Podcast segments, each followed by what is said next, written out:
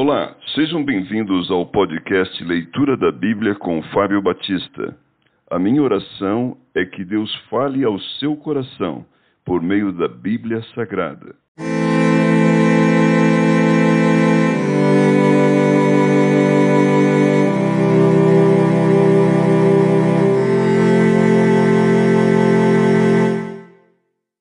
Mateus capítulo 13 A parábola do semeador.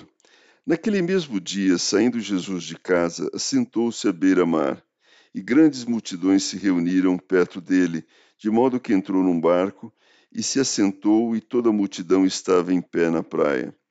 E de muitas coisas lhes falou por parábolas e dizia: Eis que o semeador saiu a semear, e ao semear, uma parte caiu à beira do caminho, e vindo as aves, a comeram.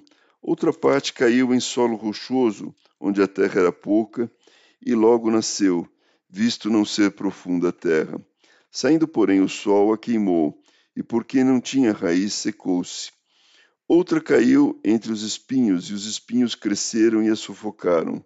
Outra, enfim, caiu em boa terra e deu fruto, a cem, a sessenta e a trinta por um. Quem tem ouvidos para ouvir, ouça. A explicação da parábola. Então se aproximaram os discípulos e lhe perguntaram: por que lhes falas por parábolas? Ao que respondeu: Porque a vós outros é dado conhecer os mistérios do reino dos céus, mas àqueles não lhes é isso concedido. Pois ao que tem se lhe dará, e terá em abundância, mas ao que não tem, até o que tem lhe será tirado. Por isso lhes falo por parábolas. Porque vendo não veem, e ouvindo não ouvem nem entendem de sorte que nele se cumpre a profecia de Isaías. Ouvireis com os ouvidos e de nenhum modo entendereis, vereis com os olhos e de nenhum modo percebereis, porque o coração deste povo está endurecido.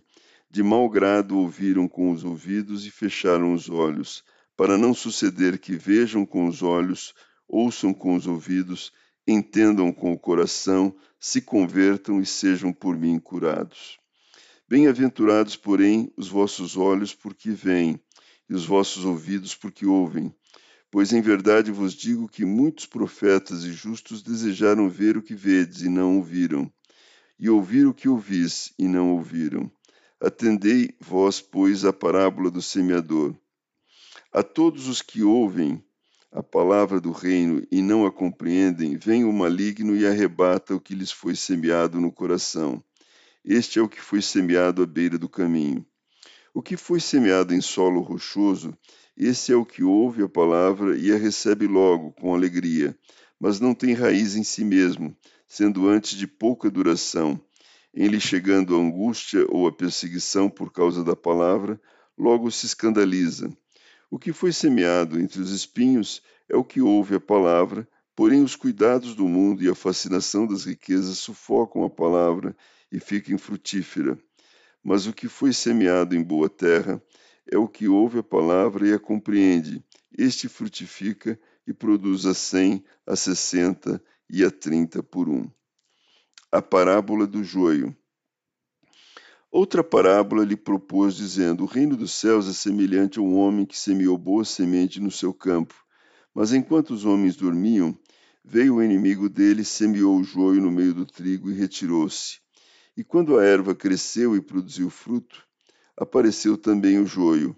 Então, vindo os servos do dono da casa, lhe disseram: Senhor, não semeaste boa semente no teu campo? De onde vem, pois, o joio? Ele, porém, lhe respondeu: Um inimigo fez isso. Mas os servos lhe perguntaram: Queres que vamos e arranquemos o joio? Não, replicou ele, para que ao separar o joio não arranqueis também com ele o trigo. Deixai-os crescer juntos até a colheita.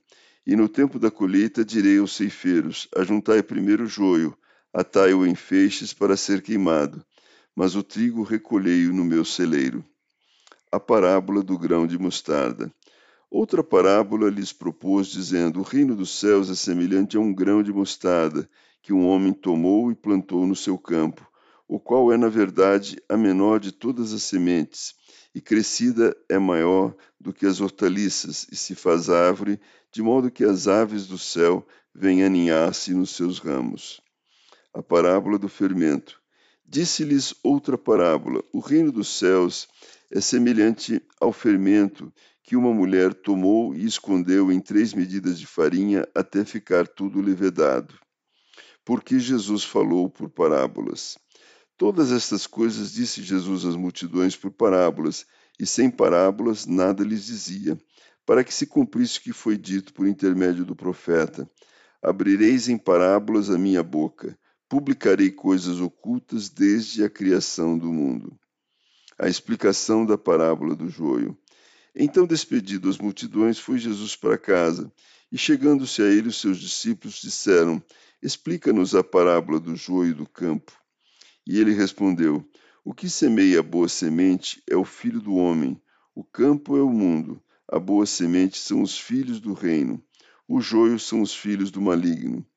O inimigo que o semeou é o diabo, a ceifa é a consumação do século, e os ceifeiros são os anjos. Pois assim como o joio é colhido e lançado ao fogo, assim será na consumação do século. Mandará o Filho do Homem os seus anjos que ajuntarão do seu reino todos os escândalos e os que praticam iniquidade, e os lançarão na fornalha acesa. Ali haverá choro e ranger de dentes.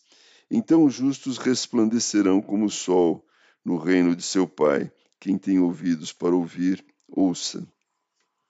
A parábola do tesouro escondido. O reino dos céus é semelhante a um tesouro oculto no campo, o qual certo homem, tendo-o achado, escondeu e transbordante de alegria vai, vende tudo o que tem e compra aquele campo. A parábola da pérola. O reino dos céus é também semelhante a um que negocia e procura boas pérolas, e tendo achado uma pérola de grande valor, vende tudo o que possui e a compra. A parábola da rede. O reino dos céus é ainda semelhante a uma rede que, lançada ao mar, recolhe peixes de toda espécie e quando já está cheia, os pescadores arrastam-na para a praia e, assentados, escolhem os bons para os cestos e os ruins deitam fora. Assim será na consumação do século. Sairão os anjos e separarão os maus dentre os justos, e os lançarão na fornalha acesa. Ali haverá choro e ranger de dentes. Coisas novas e velhas. Entendestes todas estas coisas? Responderam-lhe sim. Então lhes disse: Por isso todo escriba versado no reino dos céus é semelhante a um pai de família que tira do seu depósito coisas novas e coisas velhas. Jesus prega em Nazaré, é rejeitado pelos seus. Tendo Jesus proferido estas parábolas, retirou-se dali e, chegando à sua terra, ensinava-os na sinagoga de tal sorte que se maravilhavam e dizia: De onde lhe vem esta sabedoria e estes poderes miraculosos? Não é este o filho do carpinteiro? Não se chama sua mãe Maria e seus irmãos Tiago, José, Simão e Judas? Não vivem entre nós todas as suas irmãs? De onde lhe vem, pois, tudo isto? E escandalizavam-se nele. Jesus, porém, lhes disse: Não há profeta sem honra, senão na sua terra e na sua casa. E não fez ali muitos milagres por causa da incredulidade deles.